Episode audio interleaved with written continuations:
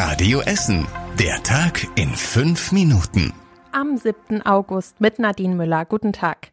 Die Ferien sind zu Ende und das neue Schuljahr ist gestartet. Bei uns in Essen gibt es zum Start aber immer noch zu wenig Lehrerinnen und Lehrer. An der Gesamtschule Nord in Vogelheim konnten nicht alle Stellen so wie geplant besetzt werden und auch an vielen Grundschulen ist das ein Problem. Die Hövelschule in Altenessen hat es gerade so geschafft, für alle Klassen auch einen Klassenlehrer oder eine Klassenlehrerin zu organisieren. Es darf aber niemand krank werden, sagt der Schulleiter. In Karnap geht der Leiter der Maria Kunigunda Schule Udo Motor davon aus, dass es in Zukunft immer mehr Seiteneinsteiger geben wird. Also es gibt wirklich Naturtalente, die haben eine große pädagogische Begabung. Es gibt auch Leute, die sind in dem Bereich einfach auch falsch. Aber ich fürchte, wir werden auf Dauer gar keine andere Wahl haben, wenn wir den Unterrichtsbetrieb an den Schulen aufrechterhalten wollen. Auch beim Land ist das Problem längst ein Thema. Das neue Schuljahr steht für NRW-Schulministerin Dorothee Feller unter dem Motto Kampf gegen den Lehrermangel. Unser Interview mit ihr hört ihr auf radioessen.de. Mit dem Schulbeginn enden bei der Ruhrbahn auch zwei große Baustellen. Die 107 kann ab heute wieder durch Katernberg fahren und auch in dem Tunnel zwischen dem Hauptbahnhof und Rüttenscheid fahren die Bahnen wieder. Das freut auch die Fahrgäste. Ich bin ziemlich froh. Mit der Bahn geht es natürlich schneller, wenn die durch die äh, unter der Rüttenscheider Straße herfährt, statt der Bus dann über die Alfredstraße. Und dazu kam ja noch, dass während der Ferien dann die 107 nicht gefahren ist, also der Ersatzbus. Und jetzt fahren wieder mehr Bahnen in Richtung Bredeney. Da kommt man doch schon besser zur Arbeit und auch wieder nach Hause. Also ich bin ganz begeistert, dass es jetzt auch ganz neue Züge sind, ne? ganz neue Bahnen. Konnte das eben gar nicht glauben. War mir gar nicht so bewusst. Die Bahn kommt pünktlich und besser als Schienenersatzverkehr. Super, jetzt kann ich nämlich endlich wieder die Bahn nutzen und muss nicht mehr laufen. Ja, oder draußen im Regen auf den Bus warten, der nicht kommt. Damit ist der Schienenersatzverkehr dort nach mehr als zwei Monaten vorbei. Die Bahnsteige sind jetzt auch am Rüttenscheider Stern und an der Martinstraße zweigeteilt, also an der einen Stelle hält die U-Bahn und an der anderen die Straßenbahn. Die Bahnsteige haben eine andere Höhe, so kann die 108 jetzt als Niederflurbahn fahren.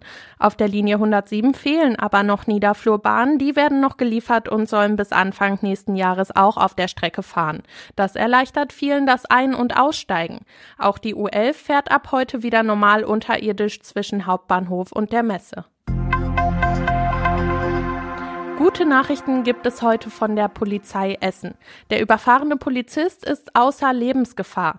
Ende Juni wurde er im Borbeck bei einer Kontrolle überfahren und mitgeschleift. Er sei jetzt wach und ansprechbar, liegt aber immer noch auf der Intensivstation. Der Fall hatte für große Aufmerksamkeit und Anteilnahme bei uns in Essen gesorgt. Bei einer Kontrolle im Juni hatte ein 39-Jähriger den Polizisten überfahren und mitgeschleift. Dabei wurde der Essener Polizist lebensgefährlich verletzt. Der Fahrer konnte nach einer großen Fahndung noch am selben Tag festgenommen werden und sitzt jetzt in Untersuchungshaft. Heute vor genau einem halben Jahr gab es schwere Erdbeben in der Türkei und Syrien. Aus Essen sind viele Transporte mit Spenden in die Erdbebengebiete gefahren. Der Verein Fatihspor aus Katernberg hilft den Betroffenen und deren Familien immer noch. Viele Menschen haben ihre Häuser verloren und leben in Containern und Zelten, erzählt Tünjay Günes vom Verein Fatihspor. Bis alles wieder aufgebaut ist, dauert es aber noch, sagt er. Die können da nicht da einfach ein Haus wieder erstellen. Und die Stadt hilft auch mit, klar.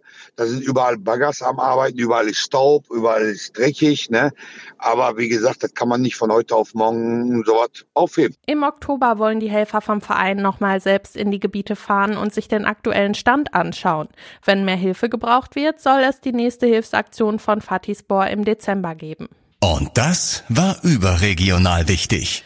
Die schweren Überschwemmungen im Süden Österreichs sorgen weiter für Probleme. Zeitweise waren dort 5000 Feuerwehrleute im Einsatz, unterstützt von Soldaten. In Slowenien ist die Lage immer noch dramatisch. Deutschland will in den Gebieten helfen und schickt das technische Hilfswerk nach Slowenien. Und zum Schluss der Blick aufs Wetter. In der Nacht bleibt es meistens trocken und kühlt sich auf 13 Grad ab. Morgen gibt's zwischendurch mal Regen, die Sonne kommt aber auch mal raus. Dabei werden es dann bis zu 20 Grad. Das war der Tag in fünf Minuten. Ich wünsche euch noch einen schönen Abend. Das war der Tag in fünf Minuten. Diesen und alle weiteren Radio Essen Podcasts findet ihr auf radioessen.de und überall da, wo es Podcasts gibt.